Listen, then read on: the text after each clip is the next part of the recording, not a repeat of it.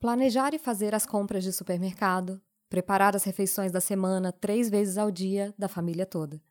Cuidar de todas as coisas que envolvem a manutenção da casa e também administrar a rotina dos filhos: escola, esportes, roupa, alimentação, saúde. Todas essas tarefas são, num geral, atribuídas a mulheres, de forma presumida, automática. E apesar de serem tarefas muito trabalhosas e demandarem muito tempo e atenção, não são vistas realmente como trabalho, não são remuneradas. As famílias que têm melhores condições financeiras contratam ajuda, sempre de outras mulheres. Se as mulheres das famílias de classe média já são sobrecarregadas nas funções diárias familiares, isso é muito mais agravado com as mulheres de classes mais baixas, que assumem a carga de administrar duas casas e só podem cuidar da sua própria família depois que já cuidaram da família dos outros. Também são atribuídas às mulheres, profissionalmente ou não, as funções de cuidado. São as filhas e noras que cuidam dos pais idosos, são as mães que faltam no trabalho quando os filhos adoecem, e são as mulheres que se afastam dos seus empregos quando os bebês nascem.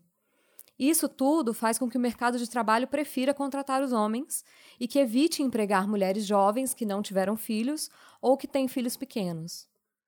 Os homens que participam e dividem as funções domésticas de modo mais presente são vistos como os príncipes encantados do século XXI e as suas companheiras enchem a boca para dizer: Nossa, mas ele me ajuda muito. Sem perceber que não se trata de ajuda. Sem compreender que a frase ele me ajuda pressupõe que ele colabora com funções que são dela, quando na verdade a gente deveria estar falando em uma divisão de funções mais justa e igualitária. As mulheres entraram em massa no mercado de trabalho, conquistaram direitos sociais e clamam ainda por igualdade em todas as esferas. Mas muitas não se atentam para o fato de que estão cada vez mais sobrecarregadas. Porque se hoje nós podemos exercer funções que antes eram exclusivamente masculinas, as funções consideradas femininas continuam todas nas nossas costas. Não é à toa que seguimos cada dia mais exaustas. Precisamos falar sobre o trabalho invisível das mulheres, sobre a divisão sexual do trabalho e sobre a carga mental extenuante que a gente tem carregado. E aí, quem sabe, encontrar formas mais justas de dividir funções. Vamos conversar?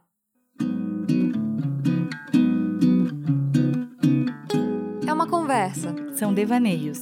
São problematizações. São banalidades. São tentativas de fazer uma travessia mais leve. E também mais atenta. Eu sou a Flor Reis. E eu sou a Thay Pascoal. E, e esse é o convite para ser adulto.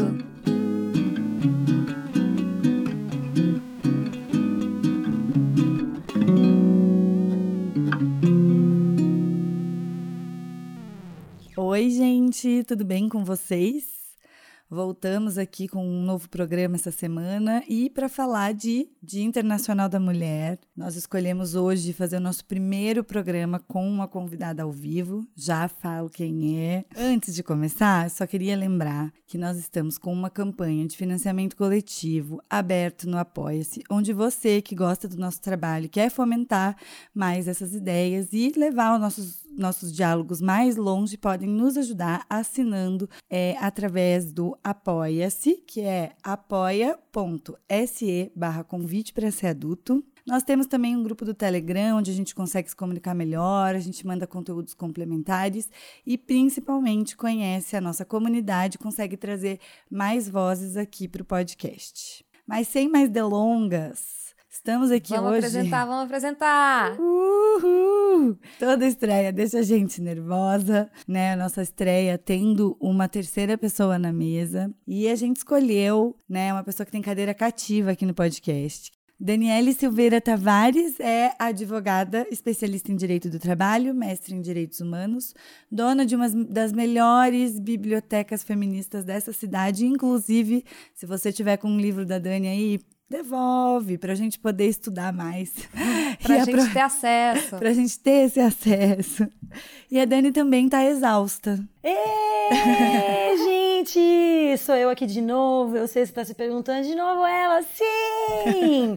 eu estou muito feliz com esse convite. Eu achei lindo quando a Ali falou isso. Eu falei, eu também quero falar isso de novo, quando eu aparecer, que é eu amei esse convite de participar desse podcast predileto. Eu queria dizer que eu tô super nervosa, então, ouvintes, por favor, me perdoem, eu não sou profissional. Eu fico nervosa, eu quero falar tudo, então vamos aí, elas vão me traduzindo, vai dar tudo certo.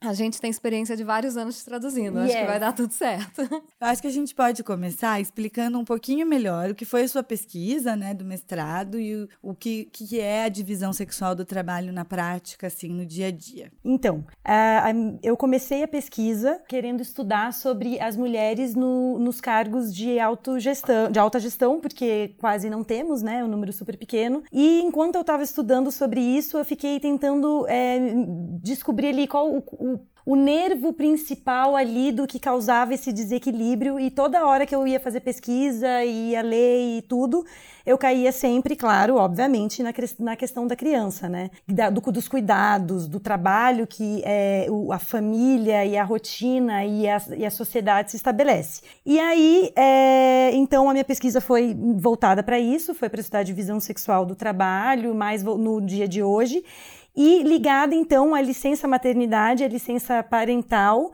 e à licença paternidade, né? Eu fiz um comparativo, um estudo de pesquisa sobre essas três licenças e como elas se é, como elas estão sendo, né, é, realizadas, implementadas hoje em dia em outros países. E aí, sobre divisão sexual do trabalho, que é legal para a gente colocar, para trazer, é que é, sempre existiu divisão, né? Sempre teve uma divisão sobre o que cada um vai fazer, sobre as atividades que eram feitas. Então, desde os primórdios, quando éramos ainda nômades ou depois nas outras sociedades, é, essas divisões elas não tinham peso hierárquico, talvez como a gente vê mais hoje em dia, né? Antigamente, talvez nas pesquisas, dizem que muito antigamente não vai ter essa diferença, vai ter a diferença de atividade, mas todas elas vão ser importantes para aquela comunidade sobreviver, iguais. exatamente, porque antigamente precisava de toda ajuda para sobreviver e depois tem estudos no que no, no, na época do sistema feudal, por exemplo, mulheres eram donas de açougue e trabalhavam com essas profissões que hoje são conhecidas de homens. E aí que com essa modificação da revolução industrial para o sistema capitalista que a gente conhece hoje o modelo de sociedade né, que a gente vive, é, a gente viu essa distinção entre atividades que são só de mulheres e atividades que são só de homens. E aí, além de ter essa distinção, as atividades feitas pelas mulheres foram consideradas inferiores, não são remuneradas e não são valorizadas valorizadas e são consideradas invisíveis, né? Como foi falado no lindo texto de início. Por exemplo, as atividades sempre consideradas de mulheres são, foram atividades de serviços né, em detrimento das atividades de produção. Então, as que produzem de criação sempre ficavam com homens, enquanto que as de serviço, de então vai de enfermagem, me ajudem a lembrar de limpeza, de cuidado, né? de cuidado, uhum, cuidado de, criança e cuidado de idosos, das Exatamente. pessoas que não estão então, ativas essas... produzindo na sociedade. Sim, então e, cu... e dos cuidados da casa também, isso. né? Os cuidados isso, da vida privada, todos isso, delegados, foram colocados a encargo das mulheres e sem que isso fosse colocado na conta financeira, na conta financeira da, da, das famílias mesmo, assim. Isso foi colocado como naturalmente das mulheres, como se isso fosse de um gosto feminino pela casa limpa, pelo cuidar dos filhos, de uma aptidão biologicamente feminina, né? E aí isso não entra na, no, no valor econômico, isso não entra, na, não entra na conta econômica, assim, não é considerado como trabalho remunerado, como um trabalho que deve ser pago. E nas classes mais altas, quando as famílias têm o dinheiro para pagar por esse trabalho, no Brasil esse trabalho é muito barato, tem outros países que, que ele é muito caro, a gente estava falando disso antes de, de gravar, né? No Brasil, que esse trabalho é muito barato, esse trabalho é delegado para mulheres também, 99% das vezes mulheres, de classes mais baixas que ficam mais sobrecarregadas ainda por estarem nessas funções, né? Por serem relegadas a essas funções, que são tidas como menos importantes na sociedade. É, a gente até, eu, um amigo contou essa semana uma história que eu achei super legal para trazer, que é, era de uma amiga que tá morando na Dinamarca e ela é super jovem, super para frente, super é, é, envolvida nessas pautas e enfim. E ela tem uma filhinha pequena, ela foi deixar no colégio, na, na creche, no, no, né, de criança pequena. E quando ela deixou, na salinha, tipo, a filhinha dela tem uns quatro anos, eram dois caras enormes, todos tatuados, com um brincão, alargador, e ela falou assim, tipo, meu Deus, essa é a tia com quem eu vou deixar minha filhinha.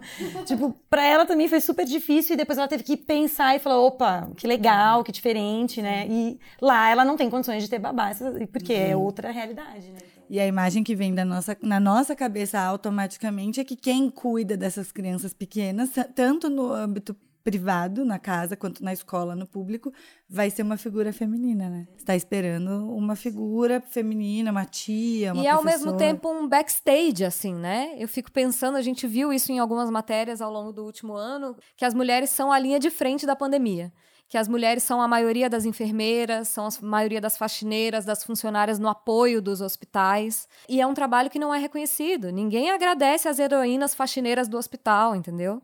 Ninguém agradece as heroínas cuidadoras de idosos. Os trabalhos dessas mulheres são invisíveis, elas são super expostas a riscos, especialmente né, no cenário de pandemia. É, no Brasil, a primeira pessoa a morrer de coronavírus foi uma empregada doméstica que pegou a doença de sua, da sua patroa que veio da Itália, o que é muito representativo representativo Muito. do Brasil, né? Muito que horas ela volta. O filme, né? Maravilhoso da Isso, Regina maravilhoso Casé. da Regina Casé. Então, é, é um trabalho que sustenta a sociedade, que o mundo não vai em frente se não for isso, se não tiver alguém cozinhando o almoço, uhum. se não tiver alguém cuidando das crianças, se não tiver alguém levando as crianças no médico. Uhum. Mas é um trabalho altamente invisibilizado.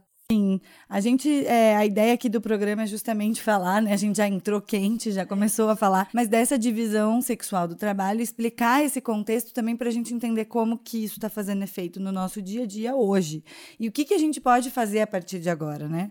Uhum. A partir do, da realidade que está posta, Sim. com uma pandemia no meio, porque é, acabou levando para novos caminhos, a gente regrediu, os direitos das mulheres sempre regride, é, não só das mulheres, mas de todas as outras minorias, de qualquer minoria perde direitos em qualquer época de crise, guerra, pandemia. Então a gente está passando por um momento aí que assim, a corda bamba para manter os direitos que a gente já tinha conquistado, né? Sim. Isso que a Flor falou da, da pandemia, então, além de ser a linha de frente, tem a questão também que ela é, foi, a prime, foi a primeira a ser impactada também com a pandemia, porque, por dois motivos. Por, por, por ser a área também mais impactada economicamente, então a área de serviço, a área de festas, essas áreas foram, atingiu todo mundo, atingiu homens e mulheres, mas esse setor era majoritário de mulheres também, e por conta do, das atividades de casa, como fechou a escola, quem que ia cuidar dessas crianças, a né? Então de que o dever de cuidar Exato. dessas crianças é das mulheres. Então é teve muita mãe que teve né? que pedir demissão, porque não tem condi... o trabalho não, não remunera o tempo que precisa das as crianças agora precisam dela. O trabalho né? dela vale menos, o trabalho Exatamente. do marido geralmente vale mais, porque ele ganha mais, porque ele porque ele estudou outras uhum. coisas, porque socialmente o status do homem é costuma ser maior nas famílias, né? A renda maior ainda é dos homens estatisticamente. Então, é, sempre sobra para a mulher largar o trabalho dela e cuidar da casa uhum. e renunciar, né? Sim, é porque os homens sempre puderam, sempre, olha, eu e o sempre, né? Mas, mas historicamente, para nossa sociedade atual, os homens eles podiam agir em nome próprio, né?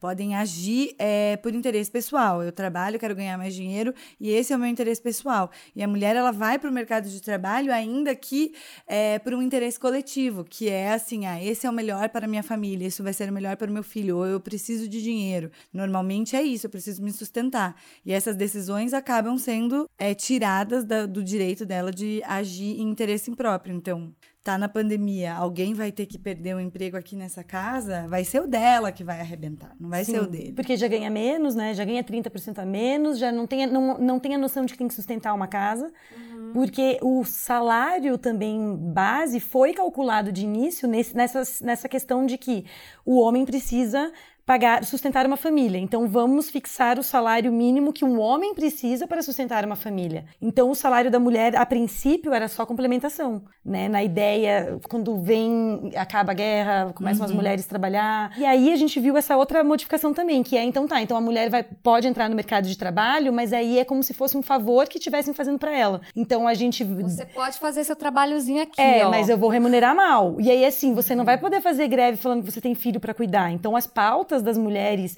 no início das, dos trabalhos era, na verdade, tentando reivindicar é, melhorias para igual ao, homem, né? Não podia, não podia ter uma reivindicação totalmente feminina mulher. Era a reivindicação dos homens. E o mercado de trabalho ele foi pensado para os homens, né? Ele é estruturalmente hoje o mercado de trabalho a gente encontra um mercado que é masculino. Isso que a Dani falou das estatísticas, do número de de mulheres que nós temos em cargos de liderança no Brasil é um negócio assim absurdo a diferença.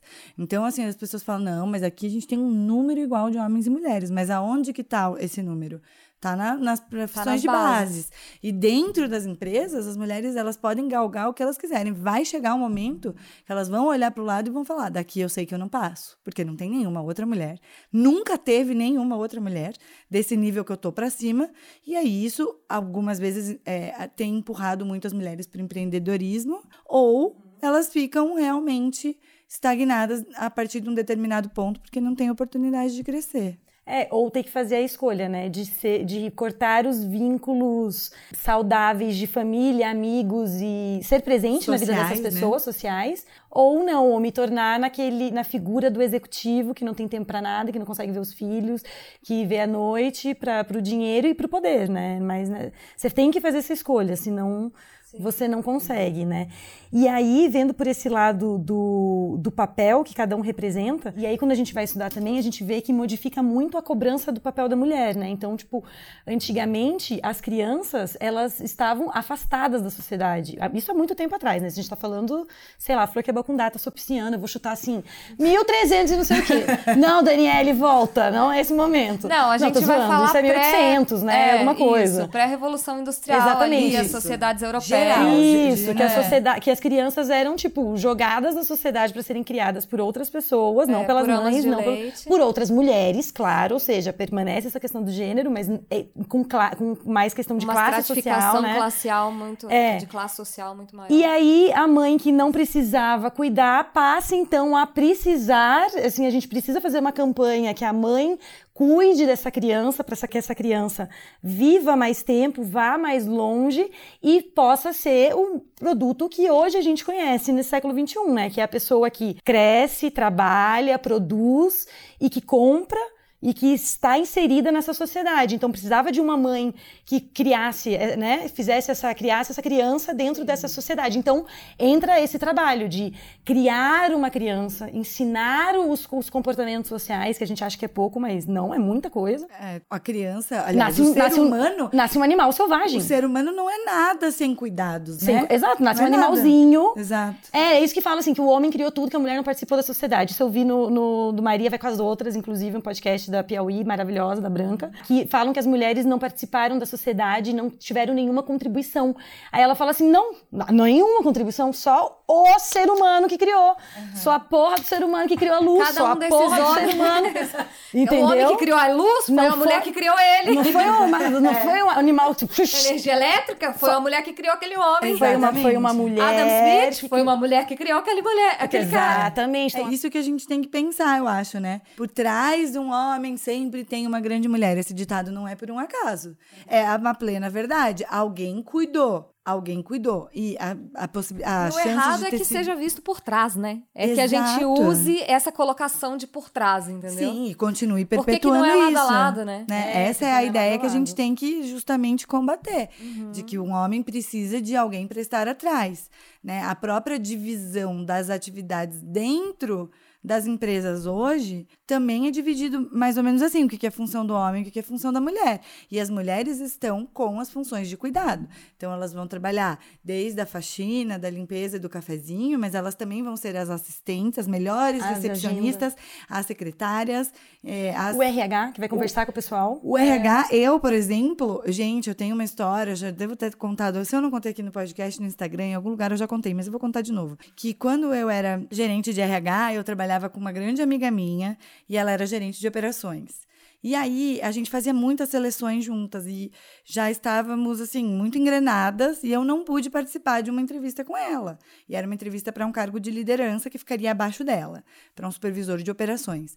E aí eu falei: "Você pode fazer sozinha? Não vou poder entrar contigo". Ela falou: "Não, imagina, sem problema". Foi lá, entrevistou o cara, fez todas as perguntas, perguntou sobre a operação, sobre a carreira dele. Ele falou assim: "E quando que eu vou falar com o responsável do setor?" Daí ela disse: sou eu a responsável do setor. Ele falou, ai, que você tem cara dessas pessoas de RH. Nossa.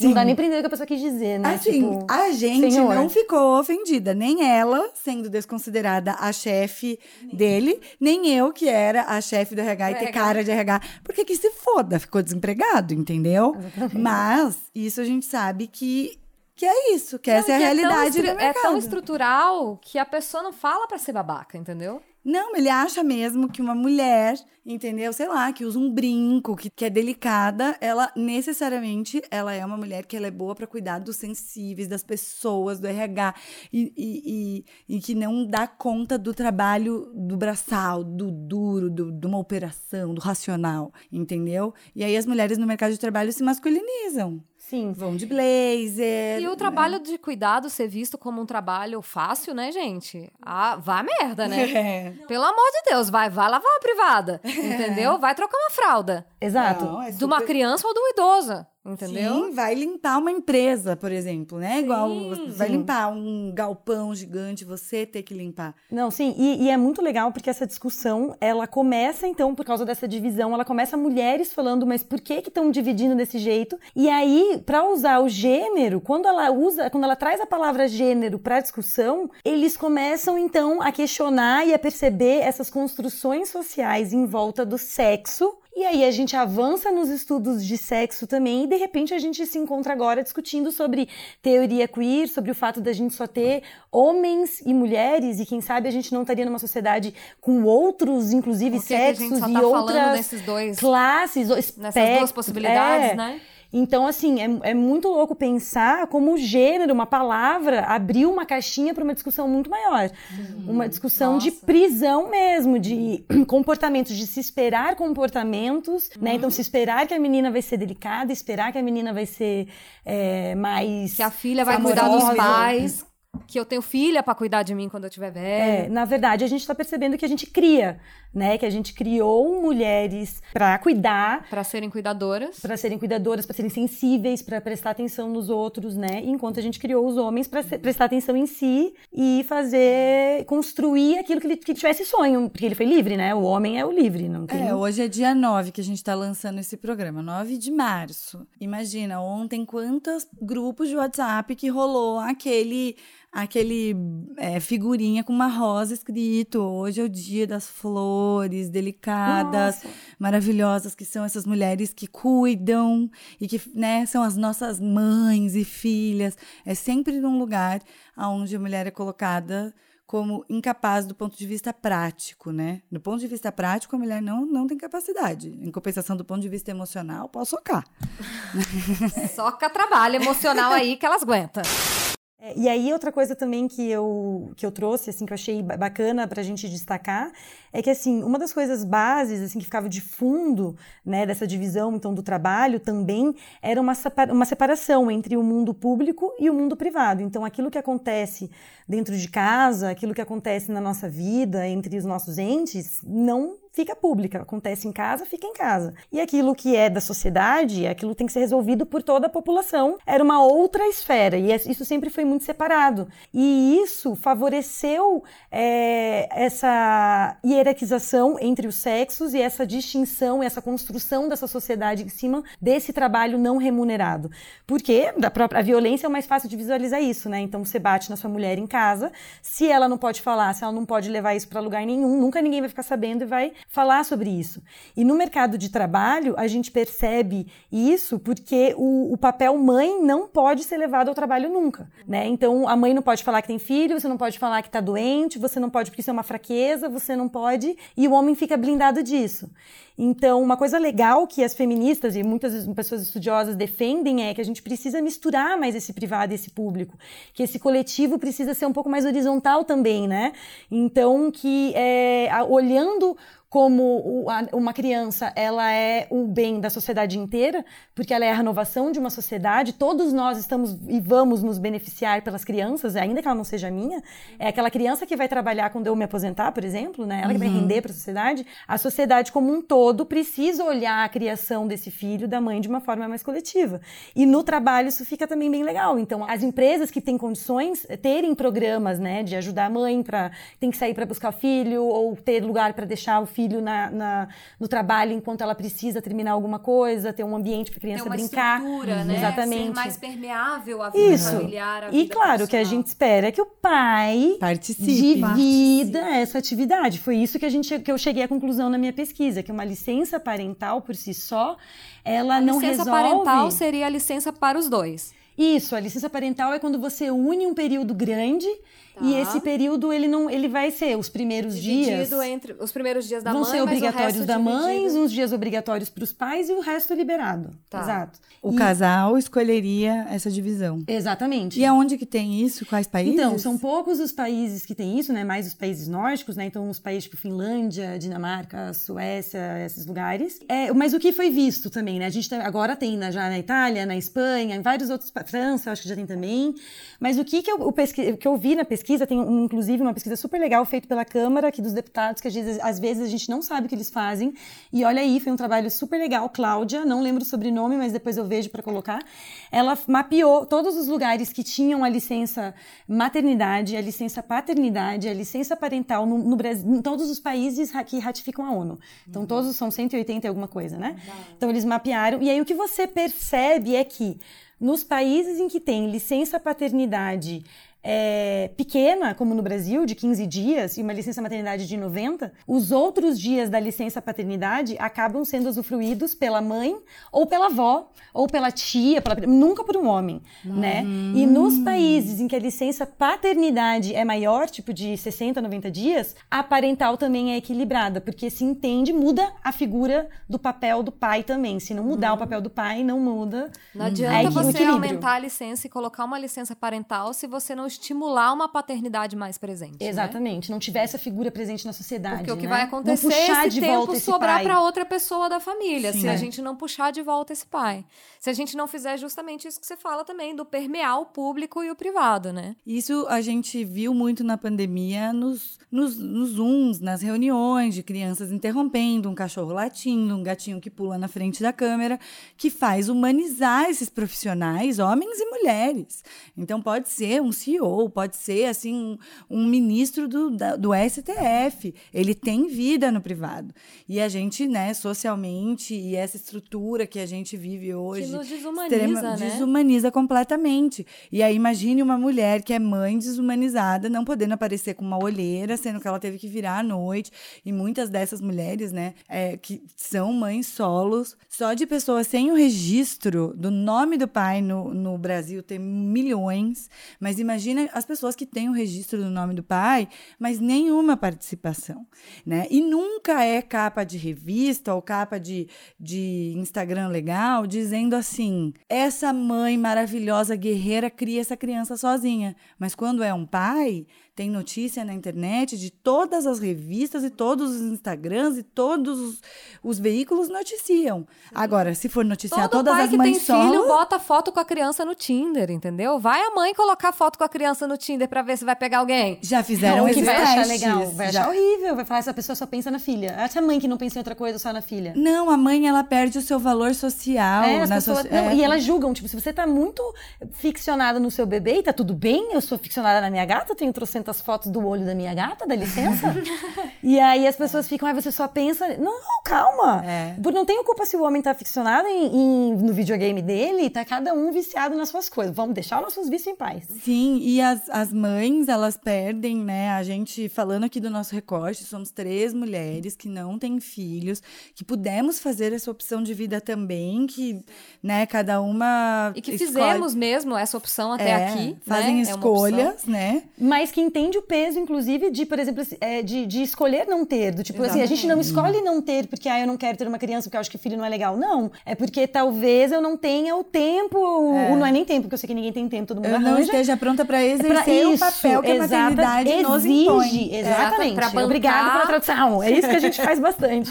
é pra bancar o peso social da maternidade, é, né? Tô... Que é... é... o peso de realmente criar aquela criança. Isso, é, porque eu sei que vai ser minha. É não muito, vai ser do o, pai. O peso de ser pai é muito diferente do Exato. peso de ser mãe. Então, é. eu não tenho essa, eu não tenho essa responsabilidade, então, e eu assim, pesa. Às vezes eu penso, puxa, se o sistema me proporcionasse isso, uhum. eu teria, com certeza absoluta. Não, ser pai deve ser incrível. É, ser pai deve ser ótimo. Agora, não, ser mãe, eu acho não, que a história é podendo, é diferente. Ainda entendeu? mais podendo, assim, é, exercer essa paternidade romântica que os homens exercem hoje, é, entendeu? É. Porque é aquilo que a gente falou no texto, os homens que, que cuidam, que são pais presentes, eles são os príncipes encantados. Rodrigo Hilbert. É. Sim. A gente conhece várias jovens famílias nessa situação, né? Que o cara, ele é um, se ele é um pai mais presente do que o padrão, especialmente porque o padrão dos pais, nas gerações passadas, então nem se fala, né? Tipo, só pai merda. É, Se, o, se por Mas, padrão tadinha, o cara ser humano, é um pai... O ser humano era mais merda, né? É, o ser humano era mais merda. Com todo respeito ao ser humano daquela época. a gente não tá bem também, mas não, as, vocês as estruturas sociais é. eram ainda... Vamos traduzir bem bonito. Bem é. As estruturas sociais eram ainda piores do que hoje em é, dia, exato. apesar dos pesares. É. Mas eu tava falando assim, se hoje o, o cara é um pai mais presente do que o padrão, do que os homens à volta dele, se ele lava uma louça, se ele brinca com os filhos, se ele faz uma comida, pronto. Ele é o alecrim dourado da desconstrução. Ele é o pai herói, o entendeu? exemplo. O exemplo, simplesmente porque ele se aproxima um pouco mais do número é. de coisas que a mulher dele faz. A mulher dele é uma mulher normal. Isso. Entendeu? É, e, e, é engraçado, né? Que eu acho que isso é uma coisa que a gente comentou enquanto a gente estava preparando a pauta. Os homens estão, que fazem hoje em dia trabalho doméstico, que se propõem a ter uma divisão na relação mais igualitária, né? Tentam fazer isso, eles ainda querem o biscoito deles deles. Eles, tipo assim, são maravilhosos, viu, amigos? Um beijo. Eu sei que vocês, é. homens que chegaram até aqui nesse episódio, é, com se certeza. Se você, homem, está nos ouvindo até agora, é, você já é ótimo, você, com certeza. Você já está num pacote aí de um homem que faz e tal, mas o homem que lava uma louça, que tira um lixo, que passeia com o cachorro, que cuida do filho, ele quer palmas. É, porque ele não via que tinha que fazer esse trabalho e agora tem percebido. E isso é o bizarro da pandemia também, que for, a gente já falou três coisas da pandemia influenciar uhum. no, no, na mulher, né? Na e, é nova discussão e tem, sobre e tem, isso, né? E acho que a terceira é agora, que é o fato de que se fez mais produto para limpar a casa mais fácil agora. Viram o quanto é pesado limpar a casa. Hum, é verdade. Agora Todo criaram um aspirador, aspirador, que funciona exatamente isso. As famílias estão gastando mais com produtos em casa para limpar, exato. É. Porque viram. Não, e, e, as marcas de limpeza desenvolveram novos produtos facilitadores. É. Não, e a gente está falando do recorte da classe média, que classe por uma, um evento externo, uma força maior, teve absolutamente atípica, teve que limpar sua sujeira. Exatamente. Exato, exato. E é uma coisa tão básica, entendeu?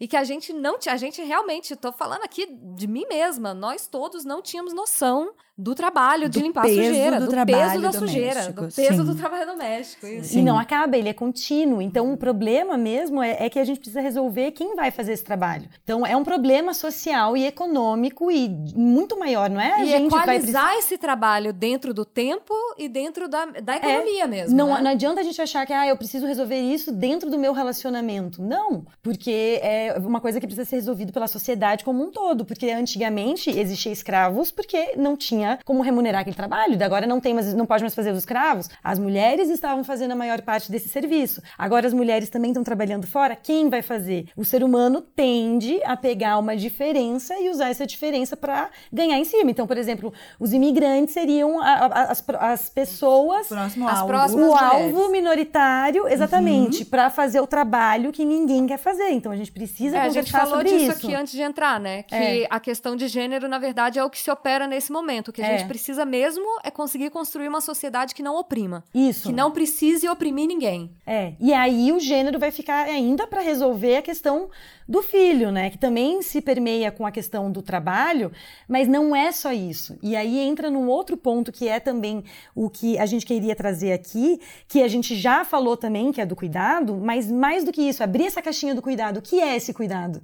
Né? O que consiste? Quais são essas ati- o que é essa, essa carga mental que a gente está falando? Sim. Não é só preparar, não é só fazer a lista do mercado, não é só preparar que a casa tem que ser limpa uma vez por semana. É saber o aniversário do sobrinho, é saber o aniversário da mãe, é comprar um presente. Marcar médico, É é ver- quando uma pessoa da família ou um animal da família. Quem é que leva no veterinário, que acorda de madrugada para dar o remédio? Até isso, assim. Ainda que todo mundo ajude, o sentimental ali que tá falando, quem, ó, você acorda, você que acorda cedo, você leva ele no, no veterinário. Você que é boa de organizar isso, mas geralmente é a matriarca fazendo essa atividade da divisão, né? Do planejamento, o planejamento doméstico é praticamente totalmente delegado para a mulher, né?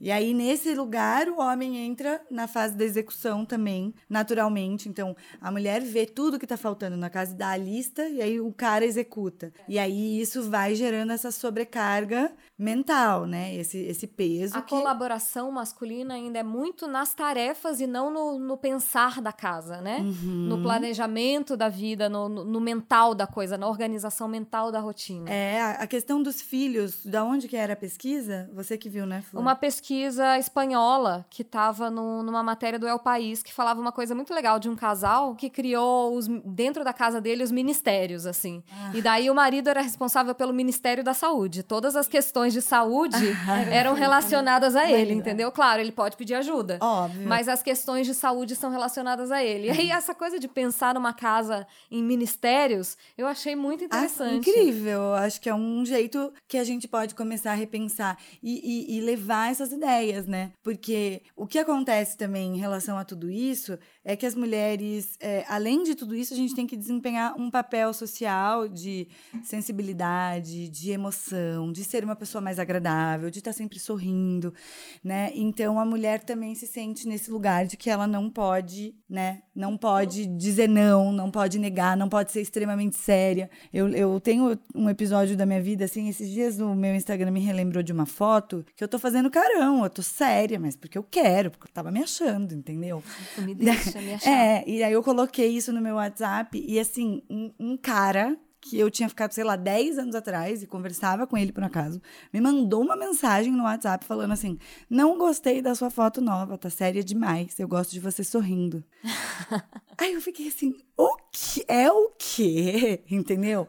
Então, além de tudo, você tem essa cobrança pra performar, essa pessoa que tá de bem com a vida, entendeu? A mãe, ela posta foto muito feliz com o filho, mas dificilmente ela posta reclamando. Então, você vê hoje perfis que falam de maternidade real tendo mais ressonância, porque ninguém quer ver uma mãe perfeita que não vai se trancar num banheiro e chorar de vez em quando. A gente vai chorar de vez em quando, porque não Porque tá tá todo mundo chorando, gente. Nossa, pelo amor de Deus, pelo direito de se trancar no banheiro e chorar. Não, e eu só vou penso- batalhar por esse Não, e direito. sabe o que me desespera? É que eu penso assim, eu leio tudo dessas coisas e eu falo assim, eu já estou me sentindo assim e eu não tenho um filho. Como que essa pessoa está se sentindo então? Porque eu sei que um filho vai ser potência mil.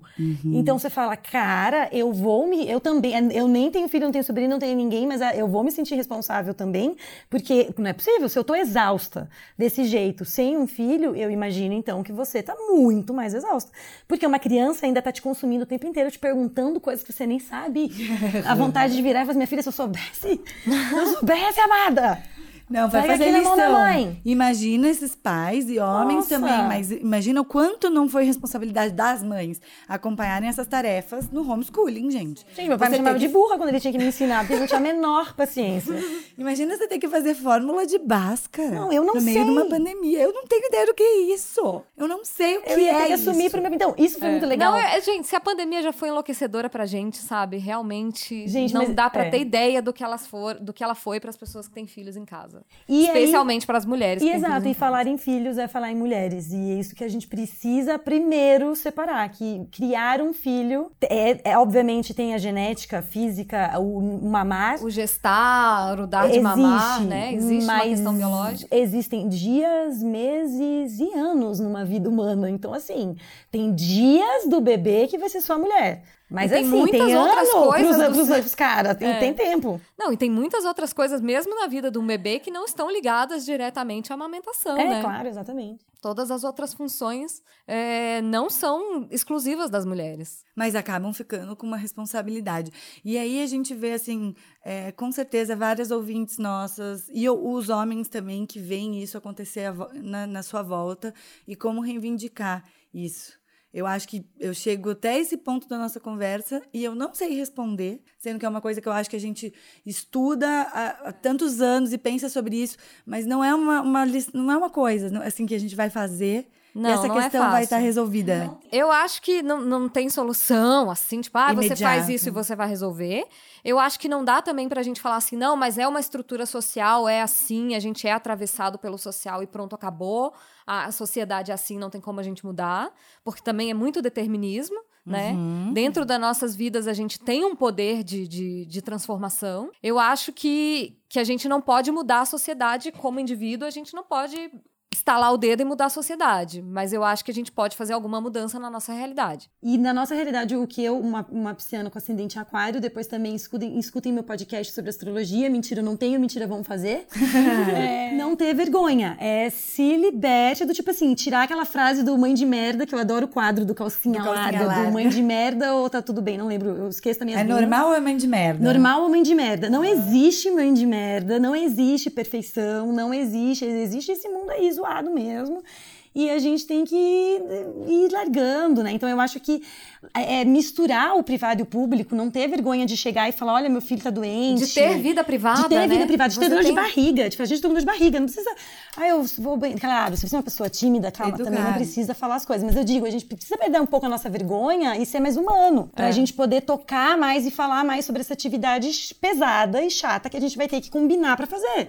É, e, que ela não vai, seu poder ser combinado. invisível mais, né? Exato. Sim. Ela tem que ser dividida. E como isso- não sabemos. Isso a gente também estava falando junto com a carga emocional. Primeiro que é, a jornada é a famosa jornada tripla, né? A carga É, emocional. jornada contínua, estão chamando Agora, é hoje. isso que eu ia dizer. Hoje em dia já pararam de dizer jornada tripla, que seria a mulher resolvendo maternidade, mais o seu trabalho no- né, fora de casa, mais as atividades domésticas. Hoje é uma jornada contínua.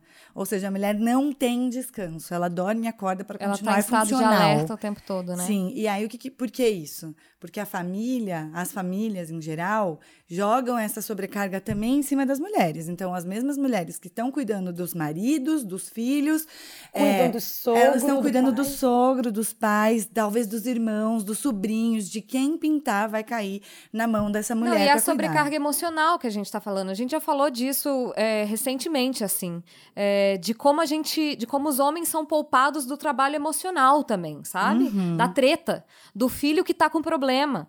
Entendeu? De resolver aquele BO. De conversar, conver- é, picuinha pequena. Imagina, É. eu vou levar pro seu pai, porque resolve antes na mãe. Por que, que resolve antes na mãe? O menos importante, o pai não pode conversar Aham. sobre aquela É, picuinha? a gente poupa Sobre os quem vai- homens de um sobre trabalho vai- emocional, né? É, quem vai tomar no copo laranja? Imagina levar pro pai essa discussão. O filho quer tomar no copo laranja e o outro filho quer tomar no copo laranja a mãe também. resolve tudo. É a mãe que tudo. resolve o superficial, mas isso não é superficial, isso é a criação que você tá dando pro seu filho sobre o limite dele poder usar aquele copo ou não. Então o pai tem que participar, Perfeito. né, do- da criação daquele filho. E a Sim. participação ativa na educação e nas decisões e assumir a responsabilidade, sabe? Assim, ah, o meu filho vai sair mais cedo do colégio para ir pra praia ou não. A decisão não é da mulher, a decisão é do casal, a decis... sabe? É. Porque sempre fica assim, ah, não sei, mas o que, que você acha? E aí a mulher que vai tomar essa decisão e. e- Os números que, eu tava, que a gente estava falando do, do El País são números é, de uma pesquisa espanhola, mas eu acho que são bem representativos mesmo assim. Diz que 87% das mães se consideram os principais responsáveis para que tudo flua adequadamente na casa.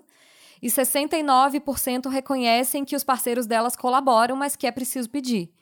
E os filhos também percebem essa desigualdade de tarefas. É, só 12% dos pais afirmam serem as pessoas de referência para as necessidades dos filhos, a pessoa que, ele, que o filho chama. E contra 70% das mães. E só 14% dos pais está no grupo de WhatsApp do colégio das crianças. É isso. Só Não, 14%. amiga, e você falando, olha só que louco, eu fiquei me sentindo mal, porque eu fiquei pensando assim, que lá em casa, por, por, por vários motivos, por motivo de que eu sou muito perdida, pelo motivo de que eu estava fazendo mestrado, então também eu não estava com tempo nenhum, por um motivo de que homens têm mais facilidade de encontrar empregos que trabalham menos, sei lá, eu sempre tive que trabalhar muito e sempre me relacionei com pessoas que trabalhavam menos horas do que eu, então isso também aconteceu. Então lá em casa, o Thiago acaba é, organizando as coisas da casa. E, gente, eu me sinto. Cadê o mãe de merda ou mulher de merda? Mulher de eu merda. me sinto a mulher, Normal de, mulher de merda. merda? Eu sinto Porque assim. ele organiza. Exato, eu me sinto com vergonha. Ou me, me sinto, tipo, mal, culpada, ou eu tenho que fazer alguma coisa, vou ter, que- vou ter que beijar mais ele, porque, sabe? Porque eu tô ali devendo. Então, assim, é muito louco esse espaço. Porque, e, na verdade, se parar pra pensar, talvez ele nem faça mais, talvez seja igual. Porque a gente acaba se ocupando de outras milhões de coisas. É aquele negócio de quem tem um olhar, quem decora a casa, quem. Entendeu? Ah, tem um negócio quebrado, quem que vai chamar, quem que viu que tá quebrado, quem que... Tudo isso tem um peso, é um peso invisível. Não entra no PIB, como a gente falou, né? O trabalho doméstico, ele não entra no PIB, não está contabilizado. Imagina se contabilizasse, o que, que isso representa. Porque ninguém vai para o trabalho bonitinho, cheirosinho, fazer o seu trabalho se você não tem uma camisa limpa e passada em casa, se você não tem uma refeição no teu prato quando você chega.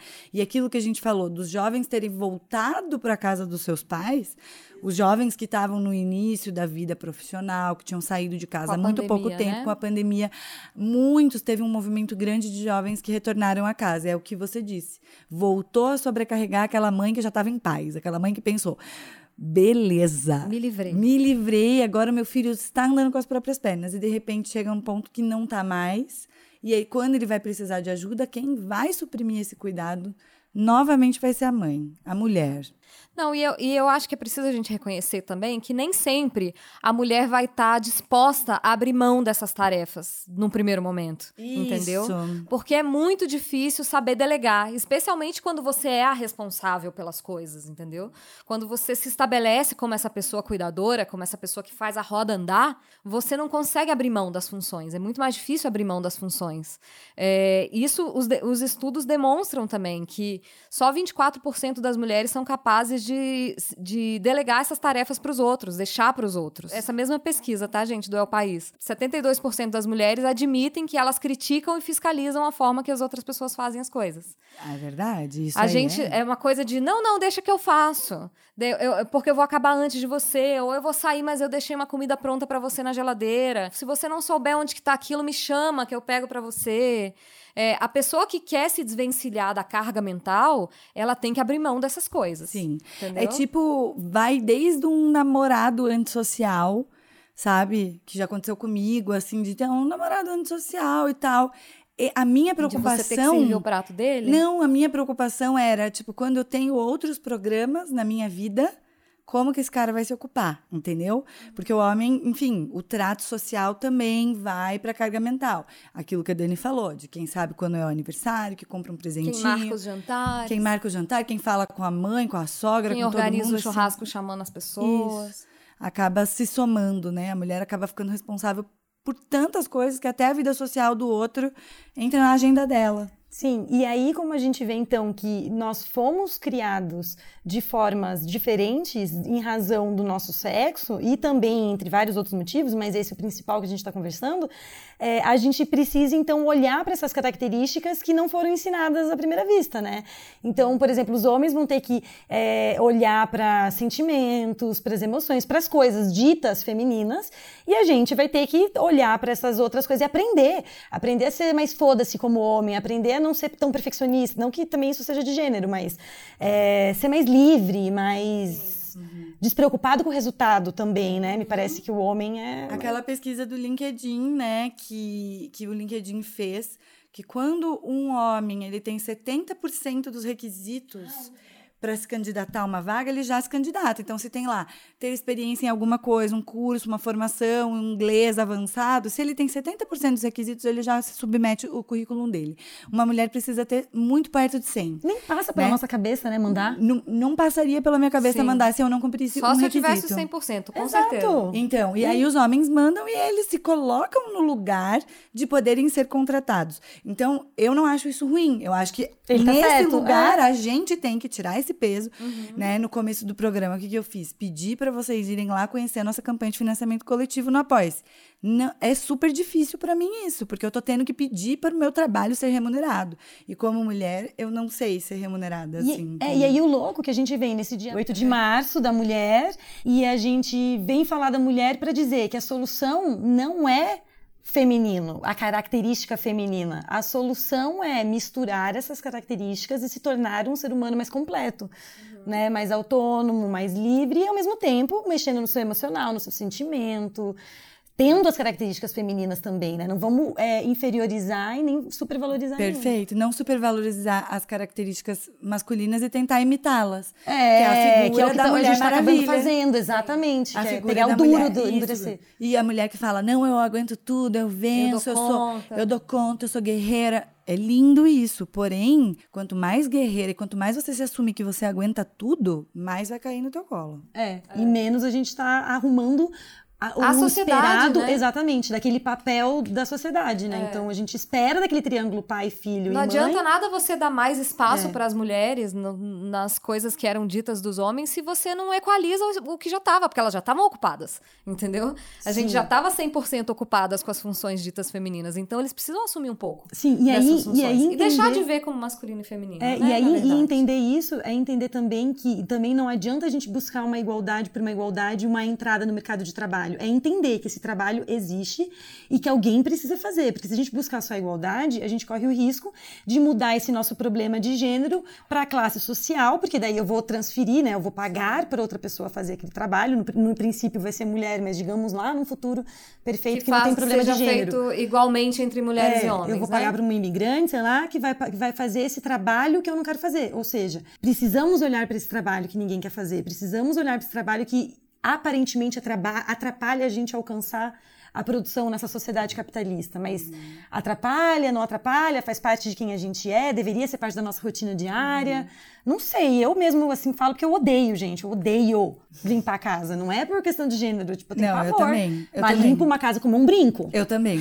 Exatamente. Ninguém limpa uma casa como eu, mas odeio. Exatamente. Poderia fazer todos esses trabalhos assim perfeitamente, mas tive que abrir mão dessa, desse perfeccionismo porque eu trabalho muito com o meu trabalho Mas e- remunerado. E por que será que eu odeio? Talvez eu odeie porque eu não recebo mesmo dinheiro Porque eu não isso. recebo dinheiro pra porque eu isso. pre- prefiro fazer, quero ganhar dinheiro, então eu não quero. É isso, é total isso. isso. No Desculpa, final das casa, contas- não é que eu não amo você. É, É que porque você, não me dá paga o dinheiro. suficiente. Ao contrário, você tá me usurpando. É isso. No final, casa, eu te amo, mas você não paga as minhas As contas. E a gente queria que o lar pagasse as nossas Aham. contas. A mesma coisa para as mulheres que cuidam de suas famílias. O quanto é injusto dizer, né? Ah, não trabalho ou não tenho uma profissão. E, e, gente, Cuidar da casa é uma profissão. O, o cuidado é um trabalho muito pesado. A minha avó Amélia, por exemplo, que sempre morou comigo desde quando eu nasci, hoje ela já é falecida.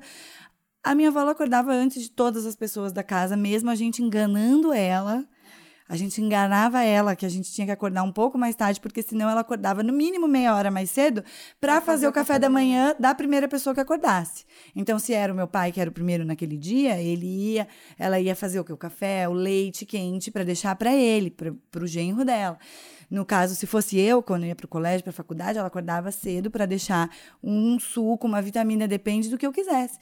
E, e aí, às vezes, a gente dizia que não ia acordar tão cedo, ela escutava alguém pôr o pé para fora da cama, ela levantava porque ela se sentia na obrigação de fazer isso. Olha eu aqui achando maravilhosa. Não, ela era maravilhosa. E eu quero que ela seja reconhecida como maravilhosa, É, apesar mas ela de. não precisava fazer isso pra ser É, maravilhosa. Ela já não, era, né? de jeito nenhum. Ela era uma pessoa maravilhosa, extraordinária, mas ela nunca foi reconhecida como uma A pessoa minha que avó trabalhava. paterna, ela só comia depois que todo mundo já tinha comido. Ela só almoçava depois que todo mundo já tinha almoçado, porque ela tinha medo de que faltasse. Vai que faltava. Olha É. isso. Vai que o fulano quer repetir o prato. Então, Sim. isso é uma coisa linda que, que, que que, quer dizer, não sei se é uma coisa linda, mas é uma coisa que eu agradeço até de ser brasileira, que viver nesse país é, de, de, muita desigualdade, é que a gente tem muita história de mulher foda. Muito. Todo mundo tem é, mulheres, é, figuras femininas muito fortes, muito foda.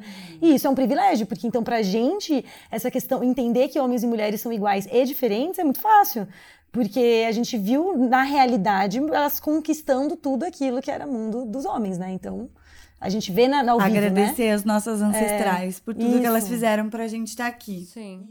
E todas as mulheres que cuidaram de todas as pessoas que fizeram as grandes invenções. E dos homens que cuidaram também, que legal que conseguiram chegar nesse. Mesmo a sociedade nunca colocando esse ponto, ele conseguiu chegar perto disso, e mesmo a maré levando para outro lado. É, porque não é fácil. Também, e o cuidado né? é o que gera a nossa sociedade de modo geral, né? Não, não existe sociedade se ela não tem uma condição emocional ali saudável, né, gente? Estamos vendo nessa pandemia. É luxo. Saúde emocional é luxo. É. Bom, acho que nosso papo por hoje está chegando ao fim, mas assim, a nossa bancada feminista está formada, uhum. entendeu? Eu Sempre acho... esteve. Gente, Sempre eu amei. Esteve. Vocês sabem que eu estou tentando me infiltrar, eu sou mau caráter mesmo. eu vou começar a postar mais foto minha para vocês se acostumarem comigo. Comigo, comigo, comigo. A Dani está lançando, junto com outras parcerias, um podcast que se chamará Infinitas Marias. É, não sei se hoje, 9 de março, já vai estar tá no ar, mas se tiver, procurem nas plataformas digitais e a gente vai deixar tudo linkado na descrição. Eu queria aproveitar para agradecer que hoje você está aqui não só como amiga, mas como especialista na nossa mesa. Obrigada por topar ser a nossa primeira. A gente estava também até um pouco nervosa aqui hoje para fazer um papo com Surpresas mais gente. Surpresas que deu certo. E assim, é, eu, eu vou tietar, tá, gente? Porque eu tenho direitos. O podcast é nosso, a gente fala é, o que a é, gente quiser. Ela é mãe, é maravilhoso. Esse grupo aqui é mãe, entendeu? Mas é, a reflexão que eu trago para esse 8 de março, para mim mesmo, é que eu aprendi muito de sororidade com essas mulheres que estão aqui na minha frente. A gente construiu esse caminho junto. E um exemplo, sabe, do que é a sororidade de verdade, não é a gente ficar postando no Instagram da nossa amiga Mana, você tá linda. Isso é legal, isso é essencial.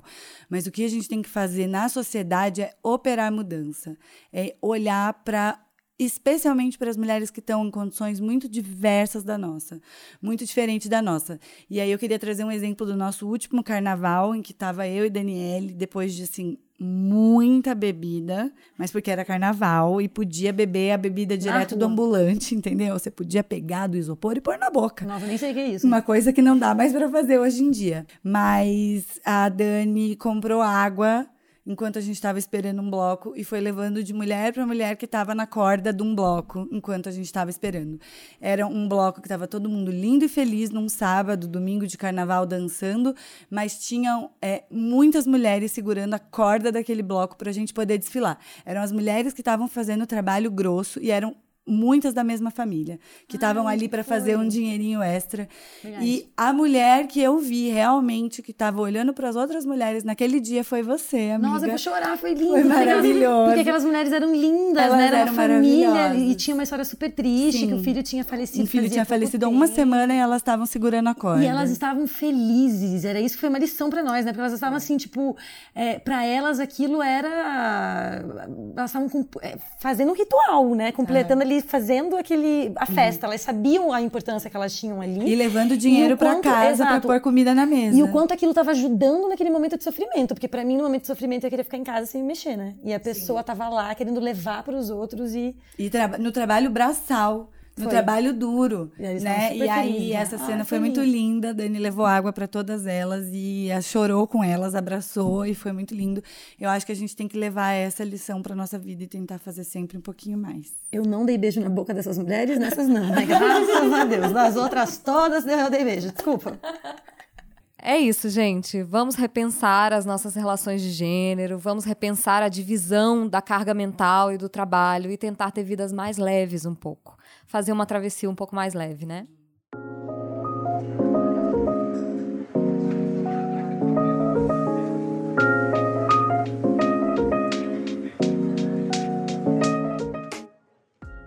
Bom, então, depois dessa falação, hoje falamos, vamos para as indicações.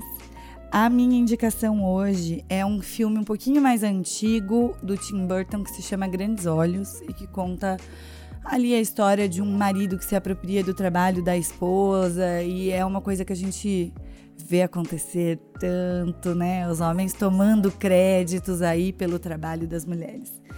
E um podcast da ilustríssima conversa da Folha de São Paulo, que se chama Feminismo Neoliberal, deixa os 99% para trás, com a Heloísa Buarque de Holanda. E a sua, Dani? É, então, eu anotei aqui dois episódios legais que explicam também de uma forma bem legal. Um é o Explicando, do Netflix, sobre mulheres, que é, faz um resumo bem legal. E tem também o Greg News, sobre cuidado, também trouxe um, uma visão bem interessante. E aí eu trouxe um filme um pouco mais denso, mas eu juro que ele é legal. Ele é de 2002, é As Horas é sobre a Virginia Woolf e eles fazem um, três histórias, assim. Então é a história da Virginia Woolf, uma mulher lendo um conto que ela não está conseguindo terminar de escrever na, uhum. nesse, nessa primeira parte, né? Aí uma mulher dos anos 50 numa família que lê esse livro e já é automaticamente também influenciada, uhum. e uma mulher da tempo atual, que é a Streep, lá maravilhosa, Mary Streep no, de, em 2002. Então, assim, é super legal, é denso, é pesadinho, mas vale a pena, acho que vale a pena se jogar. E aí, o livro, que já foi falado aqui várias vezes, mas ele resume bem toda essa discussão e traz pontos bem é, interessantes para a gente ficar alerta na luta, que acho que isso que é o mais importante, que é uma coisa presente futuro, né? Que é o Feminismo para os 99%, um manifesto. Bem legal, fininho e gostosinho de ler. E eu tenho uma série para indicar que todas nós já assistimos, todas somos apaixonadas, Marvelous Mrs. Maisel, que fala também um pouco dessa coisa de profissões de homens e mulheres, é, se passa nos anos 50. Então, essa é uma discussão bastante presente e, ao mesmo tempo, é uma série de comédia maravilhosa. Todos os personagens Leve. são super carismáticos, incrível, apenas incrível. Eu Figurino. Eu já assisti duas vezes inteira. Figurino maravilhoso. Figurinos maravilhosos, Marvelous Mrs. Maisel. É isso, gente. Nos encontrem. Dani, qual é a sua arroba para quem quiser te conhecer? Gente, a minha arroba é arroba Daniele, com dois L's, Tavares. Cadê a minha coca, Daniele, dois L's? Não esqueçam. E é no final que eu tô na moda. Não é toda, não é todo, é tode. Daniele Tavares com dois L's. A minha arroba é Flor Reis. E a minha é Thay Pascoal. Vocês também podem nos encontrar no Instagram do Convite para Ser Adulto, no grupo da nossa comunidade do Telegram. Também é só digitar lá ou ir pelo link na bio. E a gente também tá no e-mail convite para ser adulto@gmail.com. É isso, gente. Ficamos por aqui. Um beijo, gente! Obrigada, um beijo!